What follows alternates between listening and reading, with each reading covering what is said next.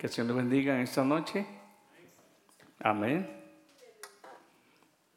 Gloria al Señor. Vamos a buscar en, esta, en este momento un poco de lo que con la ayuda del Señor hemos estado analizando durante estas últimas semanas y sin antes a comenzar la predicación queremos agradecer al Señor porque durante este día hacíamos una petición al Señor por alguna persona que, una sierva que iba a estar siendo intervenida en, en una cirugía y creemos que el Señor este, en su misericordia ha hecho la labor y damos gracias a Dios por eso. Usted dele gracias a Dios y quizás muchas veces usted no sabe los nombres, pero basta con que usted sepa que en medio del pueblo Dios por misericordia, por misericordia, hace acciones poderosas, ¿verdad? Eh, y de misericordia. Y también rogamos al Señor por aquellos que están enfermos, aquellos que también están debilitados, no solamente en el cuerpo, sino que también muchas veces vienen ataques espirituales. Rogamos al Señor y sabe que el Señor me mostraba algo muy hermoso en estos días. Eh, el boxeador que está luchando, hermanos, por un, por un, eh, por un cinturón, por una corona. Si usted sabe que es, es el boxeador quiere alcanzar la corona, día con día los contrincantes que le tocan confrontar a este boxeador son cada día más débiles o más fuertes, más fuertes. Y me mostraba el Señor algo. A veces estás a punto de llegar a la corona y sé que estás a punto de lograr de obtener ese cinturón, pero aquel último oponente no te lo quiere ceder porque lo quiere para él. ¿Sí o no? son los últimos oponentes que están en el, en el nivel alto, los que están luchando por ese, por ese cinturón, por esa victoria. Y sabe qué, hermano, cuando suben al ring, ambos suben con el mismo pensamiento de querer obtener aquella victoria. Pero cuando nosotros estamos en, la lucha espiritual, cuando estamos a punto de obtener esa victoria, a punto de obtener ese, ese cinturón, hay alguien que no quiere que usted se vista de gloria y de victoria. Yo no sé si usted me escucha. Hay alguien que quiere oponerse a que usted llegue a la cima y que pueda decir, el Señor hasta este momento me ha ayudado. Hay alguien que va a querer quitarte el gozo, va a quererte tropezarse en tu camino. Pero cuando meditaba en eso podía entender algo. Es aquí, como dicen en el vocabulario de los boxeadores, donde ya no solamente son las fuerzas físicas, sino que sacan de lo más profundo de su interior para poder combatir y poder pelear y ganar aquella batalla. Eso es lo que quiere el Señor con nosotros. ¿Sabe? Hay algo que tenemos que tener en mente la vida cristiana, el camino en el Señor no es una vida, no es una vida fácil. Yo no sé si alguna vez, hermano, alguien eh, le predicó a usted que venir a Cristo es una vida fácil. No, el Señor Jesús dijo, es un camino estrecho y un camino estrecho no es tan fácil caminar, pero sí tiene un fin de vida eterna, un fin de gozo, un fin de victoria, un fin de alabanza, un fin donde podremos decirle al Señor gracias porque todo aquello que yo padecí no se compara a lo que ahora estoy viviendo y disfrutando contigo. Pero escuche algo, hermanos. Por alguna razón, lamentablemente, al, estropearse el mensaje del Evangelio, al ensuciarse, ¿me escuchan? ¿Me escuchan atrás? Escuche, cuando se lamentablemente se distorsionó el mensaje del Evangelio, comenzaron, se comenzó en muchos tiempos, lamentablemente, a dar un mensaje equivocado. Ven a Cristo y desde hoy en adelante no vas a tener ninguna enfermedad. Eso no dice la Escritura. Ven a Cristo y siempre tus bolsas van a estar llenas de dinero. No dice eso la escritura. Ven a Cristo y nunca vas a tener problemas en tu matrimonio. Tampoco dice. Ven a Cristo y nunca tus hijos van a estar este, este, en dificultades. No, no dice eso la escritura. Más bien nos enseña a nosotros a prepararnos contra todo aquello que vamos a vivir. Pero ahora todo lo puedo en Cristo, dice Pablo en Filipenses, porque Él me fortalece. Y sabe que hermano, muchas veces se prometen tantas cosas que a la larga no son verdad. Pero cuando venimos a la escritura, la escritura nos relata el verdadero evangelio, lo que verdaderamente es. Me gustaba lo que alguien decía, hermanos, y narraba la historia de, alguien que, quería vender un producto. Y usted sabe, ¿verdad? Cuando una persona quiere venderle un perfume, una, medicina, quiere eh, venderle algo, siempre un carro, le van a decir lo mejor de aquel carro.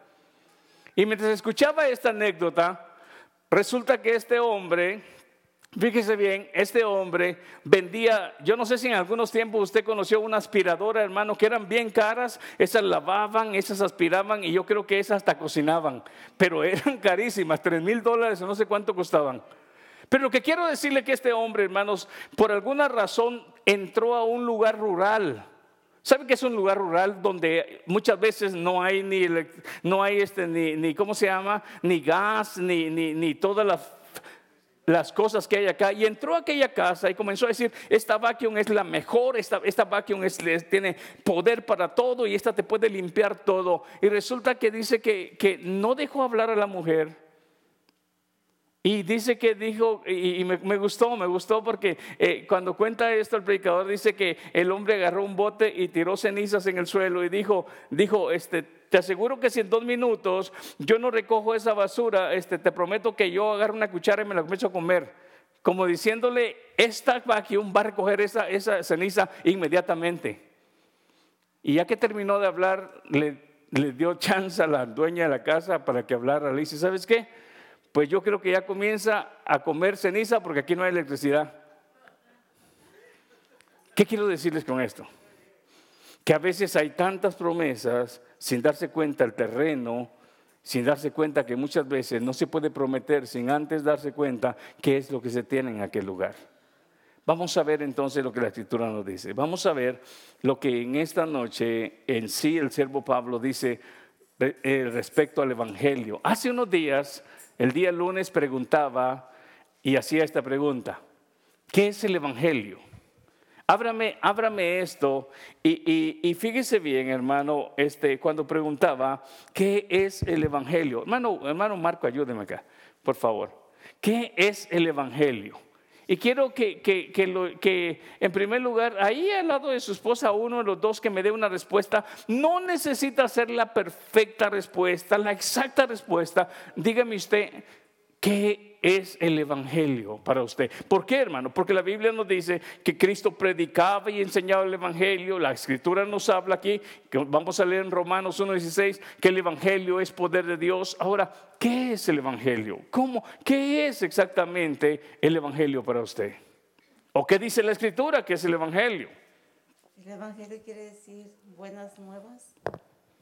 Amén. Así dice la Escritura. Sí. Pero para nosotros el Evangelio es, es la palabra de Dios que tiene poder sobre nuestras vidas. Amén, amén. Gracias, hermana. Fíjese bien. Ahí está hermana Yolanda. Ahí, ahí estira, el brazo, hermana Yoli. ¿Qué es el Evangelio? El Evangelio es poder para el que cree. El Evangelio es amor porque de tal manera amó Dios al mundo que envió a su Hijo unigénito. También es salvación, salvación del castigo eterno. Amén. Ahora, observe usted, hermano, observe, y ahí está hermano Gilmar. Hermano Gilmar, ¿en qué consiste ese poder? En ese, ese poder para, para, para salvación. ¿Cuál es el contenido? Hablamos de esto, ¿verdad? ¿Cuál es el contenido entonces de esas buenas nuevas? ¿Qué es buenas nuevas? Buenas noticias. ¿Cuál es el contenido de ese buen mensaje? Fíjese bien, hay una gran diferencia, hermano, que nos vengan a decir, ¿sabes qué? Te este, hay una buena noticia para ti, aleluya, dice, ¿qué es? Me van a aumentar el, sueldo, gloria a Dios. Pero cuando le dicen, hay una mala noticia, ¿qué, qué pasa? ¿Qué piensa usted? ¿Que lo van a correr? Pero para otros dice que es buena, va haciendo trabajo. Dice, no. ¿Qué entonces en ese mensaje, el contenido de ese mensaje, para que sea poderoso y para que sea de salvación, qué, qué contiene ese mensaje, hermano Gilmar? todas esas cosas que dijeron los hermanos, pues están contenidos en lo que, lo que Pablo habla en 1 Corintios 15, donde dice que el Evangelio que, eh, que él predicó a los hermanos en Corintio eh, había sido el mismo que había recibido del Señor mismo. Y dice que es la muerte de Jesucristo por nuestros pecados. Escuche usted el contenido de ese mensaje, el contenido de esas buenas nuevas. Lo que quiero que usted escuche y se vaya con esto en su mente y en su corazón es, la palabra evangelio significa buenas noticias o buenas nuevas. Pero ahora estamos analizando cuál es el contenido de esas buenas noticias o de ese buen mensaje. Y dice el hermano en 1 Corintios 15, relata entonces que en primer lugar apunta que estas noticias que a través de la muerte de Cristo nosotros, ¿qué? Hemos sido redimidos de nuestros pecados. Escúchese entonces. Ahora, ¿qué es lo que está diciendo acá? Que el hombre no podía justificarse a sí mismo, que el hombre no podía redimirse a sí mismo. La ley no tenía el poder para hacerlo, la religión no tiene el poder para hacerlo, las buenas obras del hombre no tienen poder para hacerlo, solamente el poder de Dios para... ¿Quién sabe Romanos 1.16? Siga hermano. Entonces... la muerte del Señor Jesucristo según, por nuestros pecados, según las, escrituras, su sepultura y después eh, de tres días su resurrección. Porque si Cristo no hubiera resucitado, dice el siervo Pablo, seríamos lo más dignos de conmiseración o de lástima, porque estuviéramos poniendo nuestra esperanza en algo que no ocurrió. Pero como Cristo resucitó, entonces nuestra fe está y el Evangelio predica, enseña que esto es para nosotros nuestra esperanza viva. Entonces, gracias hermano Gilman. Y vamos a empezar en esta noche entonces y miraremos el tema de esta noche, el Evangelio, poder, justicia, salvación y fe. ¿Por qué? Porque es una acción de creer. ¿Qué es lo que puede entonces hacer un cambio radical en un perdido condenado al infierno?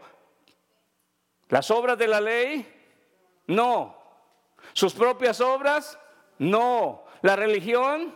No. ¿Porque es buena gente? No, solamente el poder de Dios por su mera y absoluta voluntad. Eso es entonces, pero eso sucede cuando el hombre cree. Y cuando el hombre cree, es salvo de su antigua manera de vivir y también y rescatado del poder de su antigua naturaleza. Esta naturaleza no desaparece, pero sí ahora tiene un interno hombre al cual llama Pablo y le llama el hombre interior que día con día se va fortaleciendo al grado que este hombre interior o ese hombre espiritual puede ahora, en el nombre del Señor y con el poder de la palabra y la dirección del Espíritu, ahora tomar las riendas. Eh, hay una gran diferencia. El hombre muerto en sus delitos y pecados, la carne y su mente corrompida son las que llevan las riendas. Y ciegamente sigue caminando en el error. Pero al entrar en esta acción del poder de Dios, donde el Espíritu Santo es el que hace, en primer lugar, una obra regeneradora en el corazón, el hombre puede experimentar lo que él no puede hacer por sí mismo salvarse a sí mismo, ni la religión, ni las obras de la ley. La, ley no pudo, no podía. La ley solamente, dice Pablo, que fue un ayo. ¿Sabe usted qué es un ayo? ¿Qué es un ayo? Un tutor, un dirigente, un encargado a llevarlo y sobrellevarlo. La ley solamente fue un ayo, un guía que simplemente llevó al, al, pueblo de Israel y a la iglesia a Cristo. Al hombre, a Cristo. ¿Por qué? Porque en Cristo se cumple toda la ley. Eso es lo que el siervo Pablo, eso es lo que Cristo simplemente enseña. Eso es, hermano, lo que aún San Mateo 7:2 enseña, que en ellos se cumple todas las cosas que queráis que los hombres hagan con vosotros, así haced vosotros con ellos, porque esto es la ley y los profetas, como diciendo, esto es lo que encierra todas las escrituras. Entonces, miremos Romanos, por favor, capítulo 1, y vamos a ver el verso 16. Porque no me avergüenzo si lo tiene, ¿verdad? Porque no me avergüenzo del Evangelio. Porque qué? porque es poder de Dios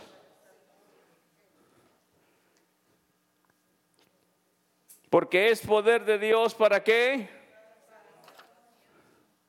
Para salvación. ¿Pudo haber usado Dios su poder para simplemente desintegrarnos y decir no más con esta humanidad? ¿Pudo usar, Dios su poder para condenar a todo el mundo y ciertamente actuaba en justicia? Y, y sabe que hermano, mucha gente no puede entender esta parte de Dios. Dice, ¿cómo un Dios tan amoroso envía a alguien a un lugar de condena? No, Leíamos en uno de los estudios que San Juan 3:18 dice que el hombre al renunciar, al no creer en Dios, es condenado por su propia incredulidad. No es Dios el que lo está mandando, es el hombre al rechazar a Cristo, al rechazar el único medio de salvación, al rechazar el único poder que lo puede regenerar, que lo puede aún hacer nacer de nuevo, aún nacer y tener la potestad de ser llamado hijo de Dios. Cuando el hombre rechaza esta única puerta de Hechos 4, 4.12, ¿qué es lo que dice Hechos 4.12, iglesia? Cuando alguien rechaza ese único nombre que ha sido dado a los hombres, porque hay un solo nombre bajo el cielo en el cual podemos ser salvos, solamente a través de Jesucristo, a través de los méritos de Cristo, cuando alguien lo rechaza, está rechazando, su única oportunidad y puerta de escape, su único medio de ser regenerado, su único medio de nacer de nuevo, su único medio de ser hijo de Dios. No por voluntad de hombre, dice San Juan 1, 11 y 12, sino por la voluntad de, de Dios. Eso es el poder de Dios actuando para salvación. Pero ¿cómo se obtiene? A los que creen y a los que le recibieron, a ellos les ha dado la potestad de que ese poder se active para regeneración y para hacer nacer de nuevo en aquel momento aquella persona. Fíjese bien eh, algo bien importante. No es un proceso. Ahí no es un proceso. Ahí es una acción de Dios. Cuando digo que no es proceso, es que usted ni yo tenemos que llegar a cierto grado de santidad para que el Señor nos haga hijos suyos. No, dice Efesios capítulo 2, verso 1, que estando muertos en nuestros delitos y pecados, Él nos dio vida. ¿Cuándo? Cuando creímos. ¿Cuándo? Cuando le recibimos. ¿Cuándo? Cuando confesamos que solamente Jesús es el único medio de salvación. Cuando, como dijo el eunuco allá con Felipe, creo que Él es el Hijo del Dios Altísimo él es el Hijo de Dios. Observe usted entonces. El proceso actúa entonces ya ahora en nuestra vida nueva. Para que este hombre maleducado, para que este hombre acostumbrado a todos los vicios de antes, ahora comience a vivir conforme a lo que es. ¿Qué es ahora? Un hijo de Dios. ¿Sí, ¿Sí me capta? Entonces muchas veces en el hombre estaba, es que yo todavía no estoy al 10, por eso todavía creo que no soy hijo de Dios. Es que usted ni yo no dimos la talla. Estábamos corrompidos, ciegos, perturbados en nuestros delitos y pecados. Pero al creer el poder de Dios, el poder de Dios, fíjese, no es mi conducta, no es mi, mi proceso, es el poder de Dios actuando instantáneamente cuando creemos. Pero una vez creyendo, entonces ahora como hijo de Dios, el proceso de crecimiento espiritual es para que ese hombre nuevo se acople y pueda vivir la, la, nueva vida en Cristo. No es que estemos acostumbrando esta carne, no, es que ahora ha renacido un hombre espiritual y ahora este está más para inclinarse y obedecer como hablábamos el miércoles. Vénganos tu reino y hágase tu voluntad ¿Quién es el que rechaza a Cristo? Aquel que no quiere que el reinado de Dios, el reinado de Cristo, esté sobre su vida. ¿En qué, Señor? En que yo sea ahora un diferente esposo, en que usted sea una diferente esposa, en que usted sea un diferente hijo, diferente en que conforme a la voluntad de Dios. Ya no conforme a mi patrón antiguo, sino que conforme a la voluntad de Dios. Es ahora ahí donde sí se vive el proceso, pero en el acto del poder de Dios es el poder de Dios actuando. Y miremos por favor para poder respaldar esto. Miremos tres palabras, cuatro, el Evangelio, poder, justicia, salvación y fe. Antes del poder de Dios actuando, antes de creer, ¿cómo éramos vistos por Dios?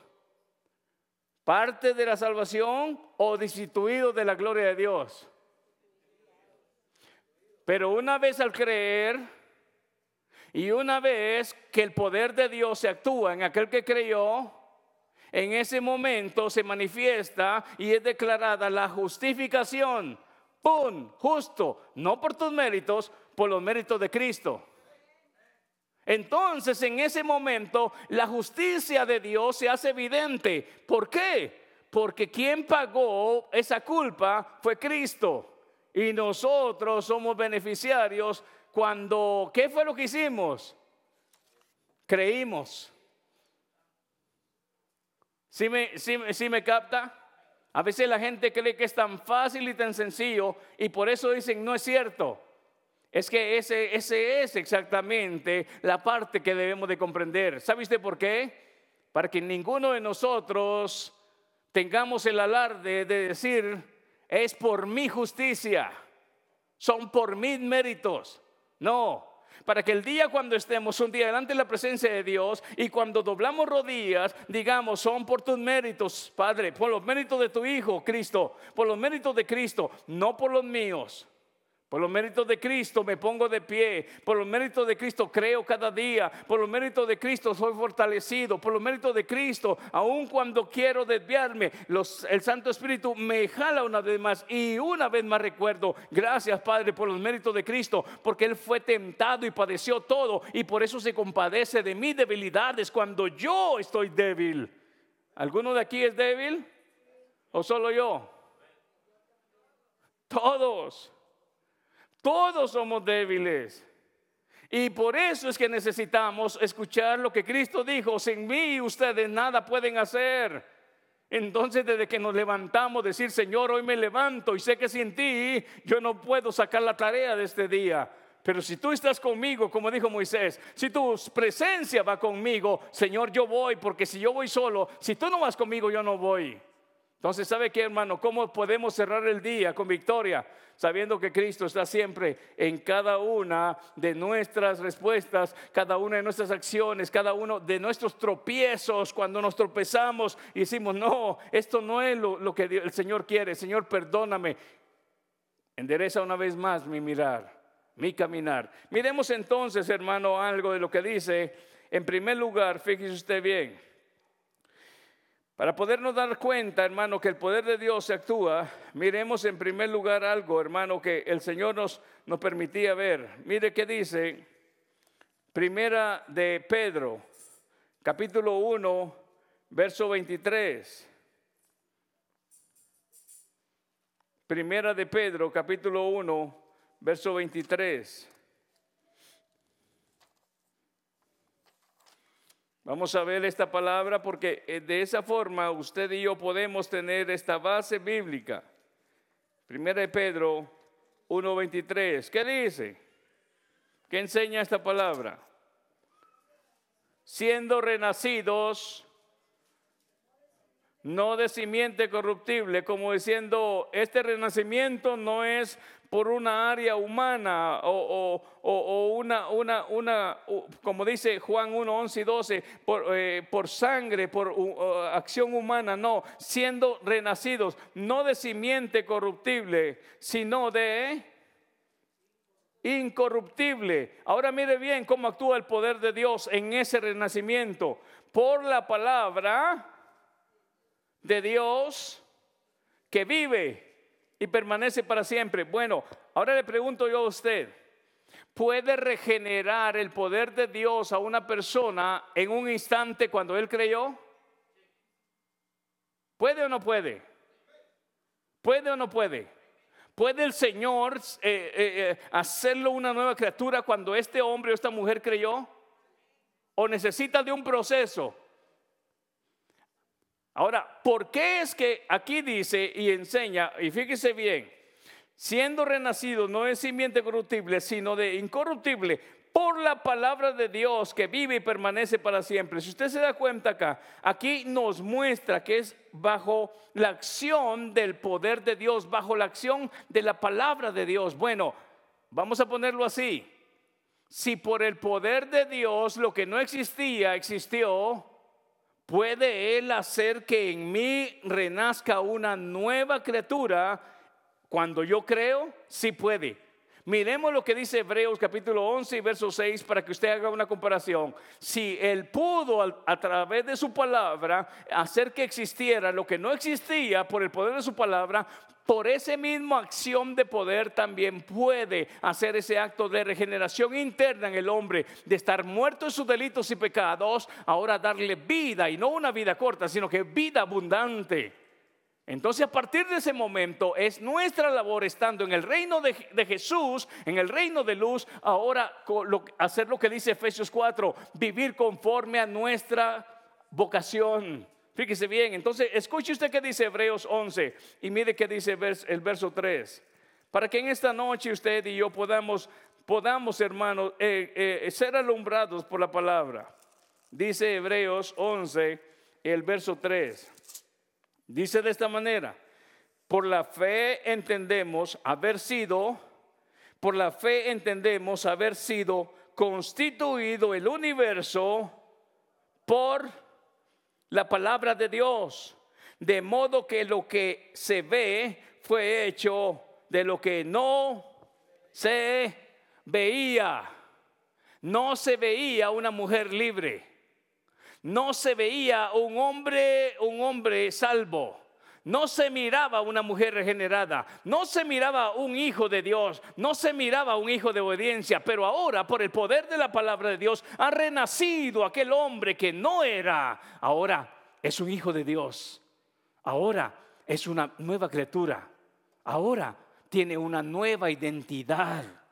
Antes era un hijo de desobediencia.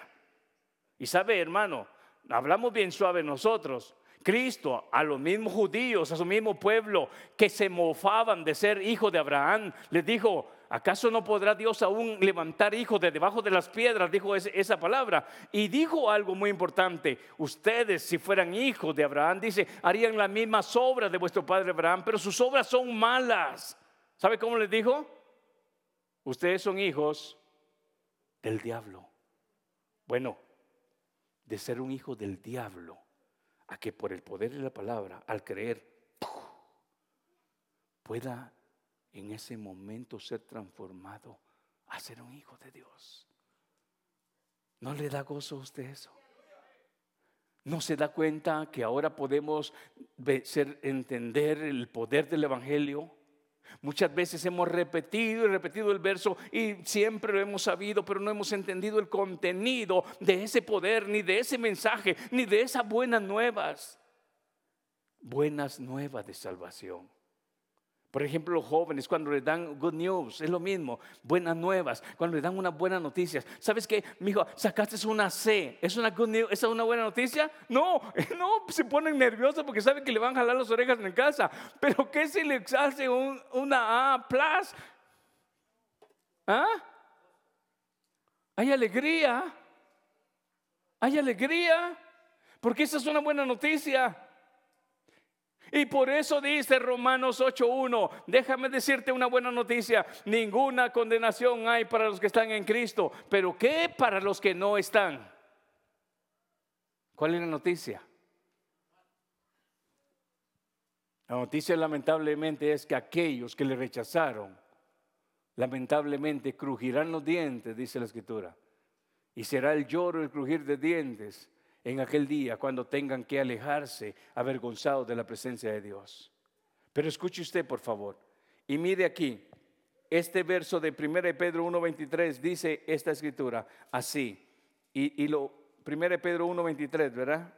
Lo vuelve a decir así, nacidos, fíjese bien, no de un nacimiento corruptible, sino incorruptible. Entonces, por el poder de la palabra de Dios. Y ahora Hebreos 11.3 dice, por la fe entendemos haber sido constituido el universo por la palabra de Dios. De modo que de lo que de lo que se ve, de modo que lo que se ve fue hecho de lo que no se veía.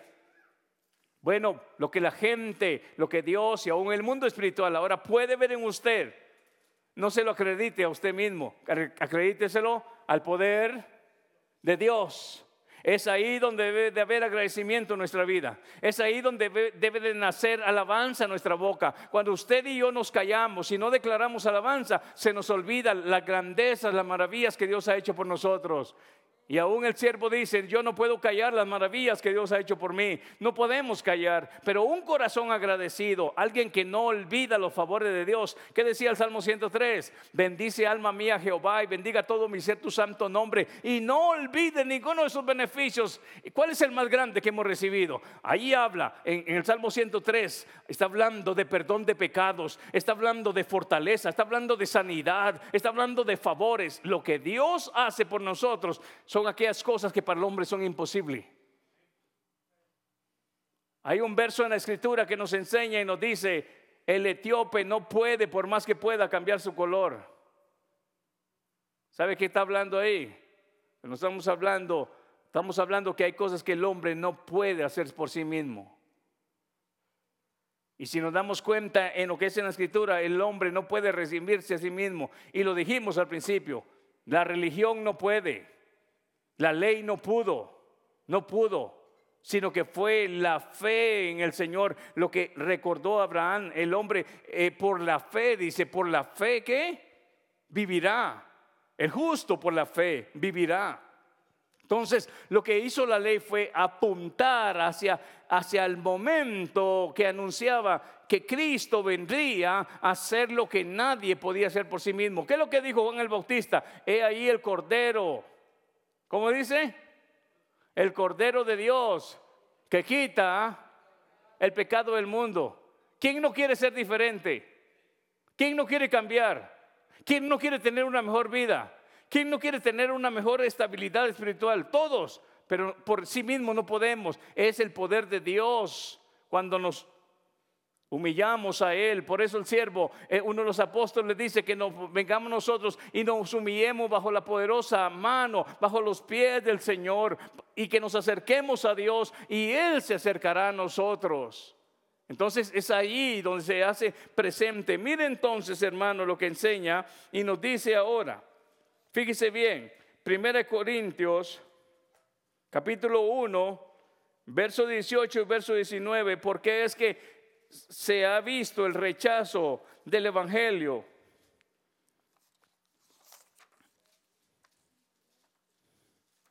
Primera de Corintios 1:18.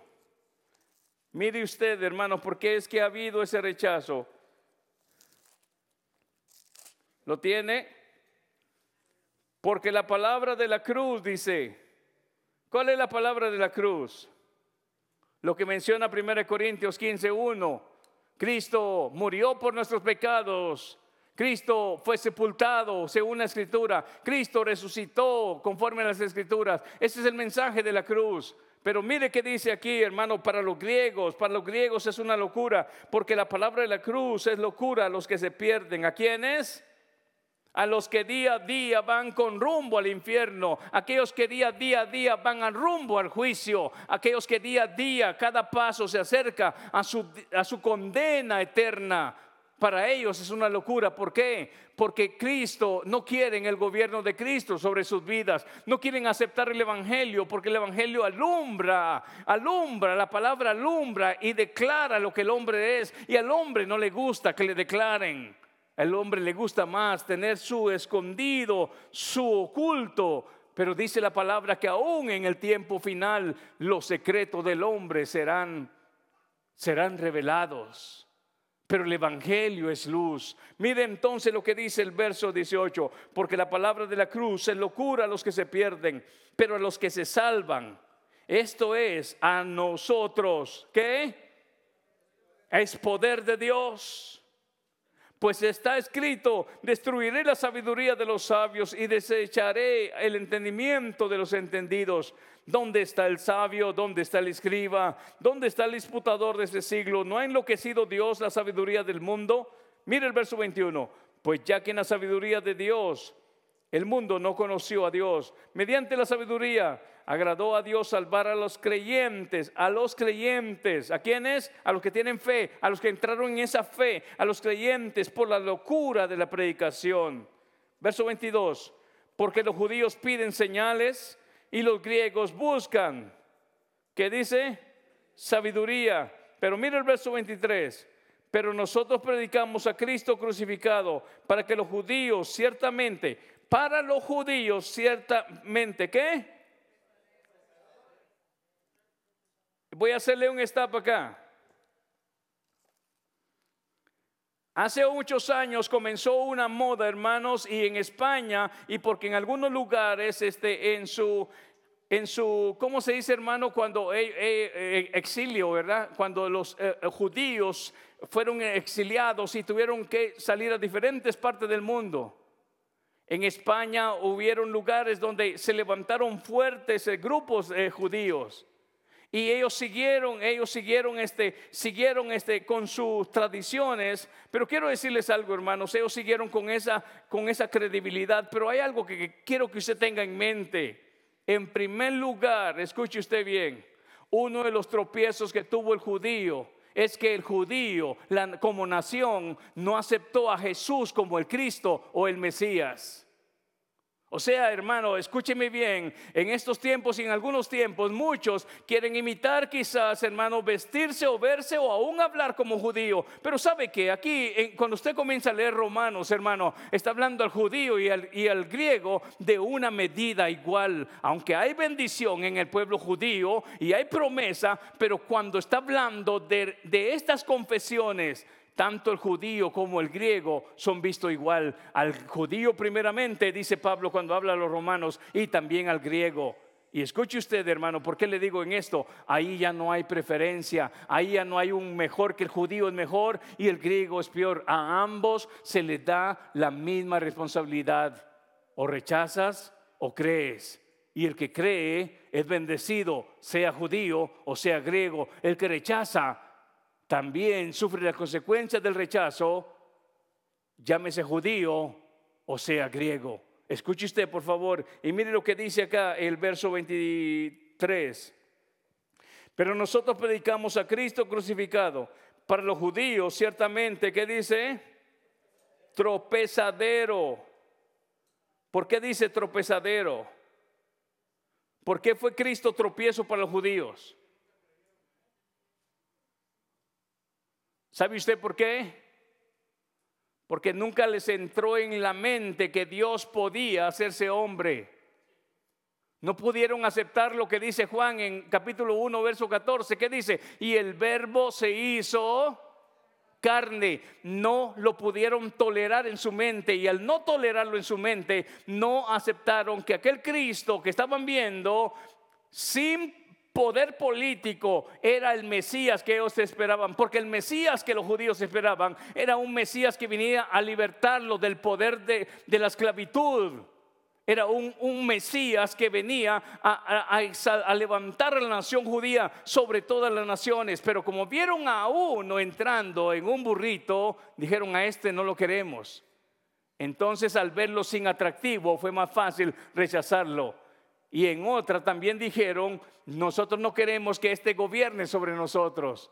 ¿Y qué es lo que dice la oración? Vénganos tu reino y hágase tu voluntad. Entonces observe, aquí dice, para los judíos, Cristo fue un tropiezo. ¿Sabe usted por qué? Porque a él cuando se llamó hijo de Dios lo llamaron blasfemo. Y a él mismo lo crucificaron como un maldito, fíjese bien, porque maldito el que muere en el madero, a Cristo lo crucificaron como alguien que merecía esa clase cruel de muerte, porque solamente un condenado a muerte y llamado maldito moría en una cruz, Cristo recibió esa clase de muerte. ¿Sabe usted por qué? Porque su misma nación a lo suyo vino y lo suyo no, no lo recibieron, sino que lo rechazaron. ¿Por qué? Porque vieron en él un tropiezo. Entonces observe, aquí Pablo dice a los Corintios, una vez más, para los judíos ciertamente tropezadero y para los gentiles, ¿qué dice? locura, es una demencia. ¿Cómo vas a creer que vamos a tener un líder que murió en una cruz? ¿Cómo vas a creer que vamos a tener a un líder que, se llamó hijo de Dios, pero lo mataron en una cruz? Es, es una demencia. ¿Si se da cuenta?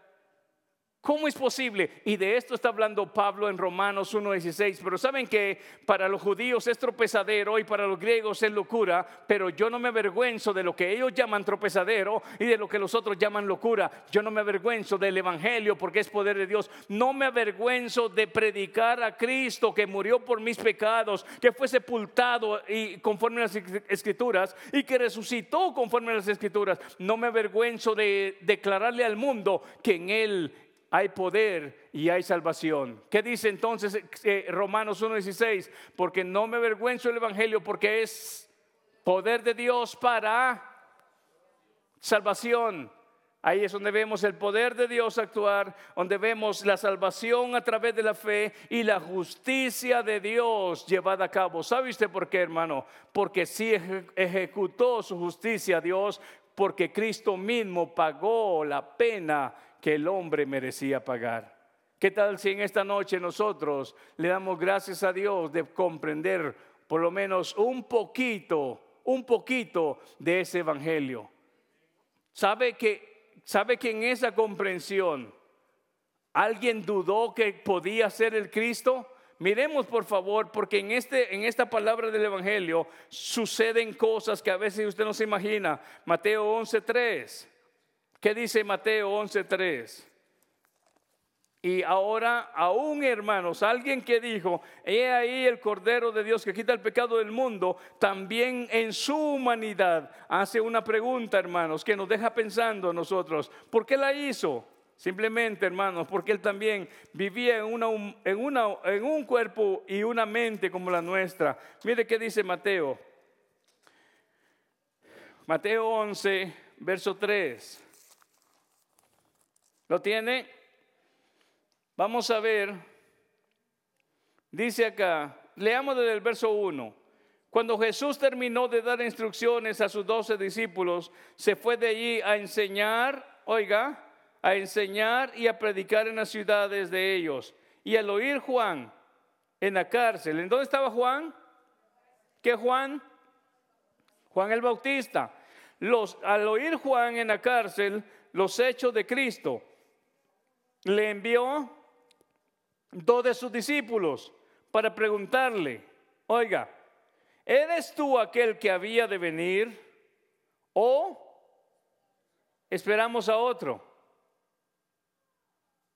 Ahora escuche usted el verso 4. Respondiendo Jesús les dijo, id de hacer saber a Juan las cosas que oísteis y veis. Los ciegos ven los cojos andan, los leprosos son limpiados, los sordos oyen, los muertos son resucitados y a los pobres es anunciado el Evangelio. Y bienaventurado es el que no halle tropiezo en mí. ¿Qué tal si en este momento recordamos entonces lo que dijo, hermano, en su confesión este eh, eh, eh, Pedro?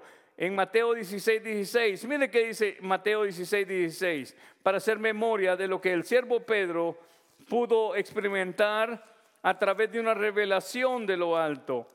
San Mateo 16, 16 dice de esta manera. Mire que, que enseña. Lea el verso 15. Él le dijo, vamos a ir más arriba. El verso 13. Viniendo Jesús a la región de Cesarea de Filipo, preguntó a sus discípulos diciendo, ¿quién dicen los hombres que es el Hijo del Hombre? Ellos dijeron, unos Juan el Bautista, otros Elías y otros Jeremías o alguno de los profetas. Él les dijo, ¿y vosotros quién decís que yo soy? Respondiendo Simón Pedro dijo, tú eres el Cristo, el Hijo del Dios viviente. Oiga, para que la nación de Israel hubiera confesado esto, a esto se le hubiera declarado, hermanos, que había en ellos arrepentimiento, que en ellos había conversión, pero hubo más bien visto, fue más bien visto el rechazo, porque en Cristo vieron tropiezo. Por eso aquí Pedro hace una diferencia por la revelación que recibe de lo alto. Respondiendo Simón, Pedro dijo, tú eres el Cristo. ¿Sabe qué significa el Cristo? El Mesías, el Salvador, el ungido, y cuando hablamos del Mesías, del Cristo, el ungido, estamos hablando de aquel ser que había sido profetizado aún a David, que se levantaría otro que tomaría su trono y levantaría a Israel sobre todas las naciones con poder y gloria, con victoria. Y como no vieron en Cristo esa acción, lo hicieron de menos y vieron más rechazo, más tropiezo en él. Y mire lo que sigue diciendo. Vamos a ver, ¿en cuál, en cuál estamos? Entonces dice, dice acá, vamos a ver, ¿en cuál hermano nos quedamos? ¿Tiene su Biblia abierta? ¿Mm? 17. Respondiendo, dice, ok, 16, respondiendo Simón, Pedro dijo, tú eres el Cristo, el Hijo del Dios viviente. Entonces le respondió Jesús, bienaventurado eres Simón, hijo de Jonás, porque no te lo reveló carne ni sangre, sino mi Padre que está en los cielos. Y yo también te digo que tú eres Pedro, y sobre esta roca edificaré mi iglesia, y las puertas del Hades no prevalecerán contra ella. Escuche algo tan hermoso. Esto es una introducción cuando nosotros nos pregunten, ¿qué es el Evangelio? Hoy usted va a recordar poder, justicia, ¿qué más? Salvación y fe. Dios me lo bendiga y vamos a despedirnos con una alabanza, hermanos, este, para que en esta noche podamos nosotros darle gracias a Dios. Cuando alguien nos pregunte del Evangelio, podamos responder, el Evangelio es poder de Dios para salvación. Bendiciones. Vamos a orar en el nombre de Jesús. Señor, te agradezco.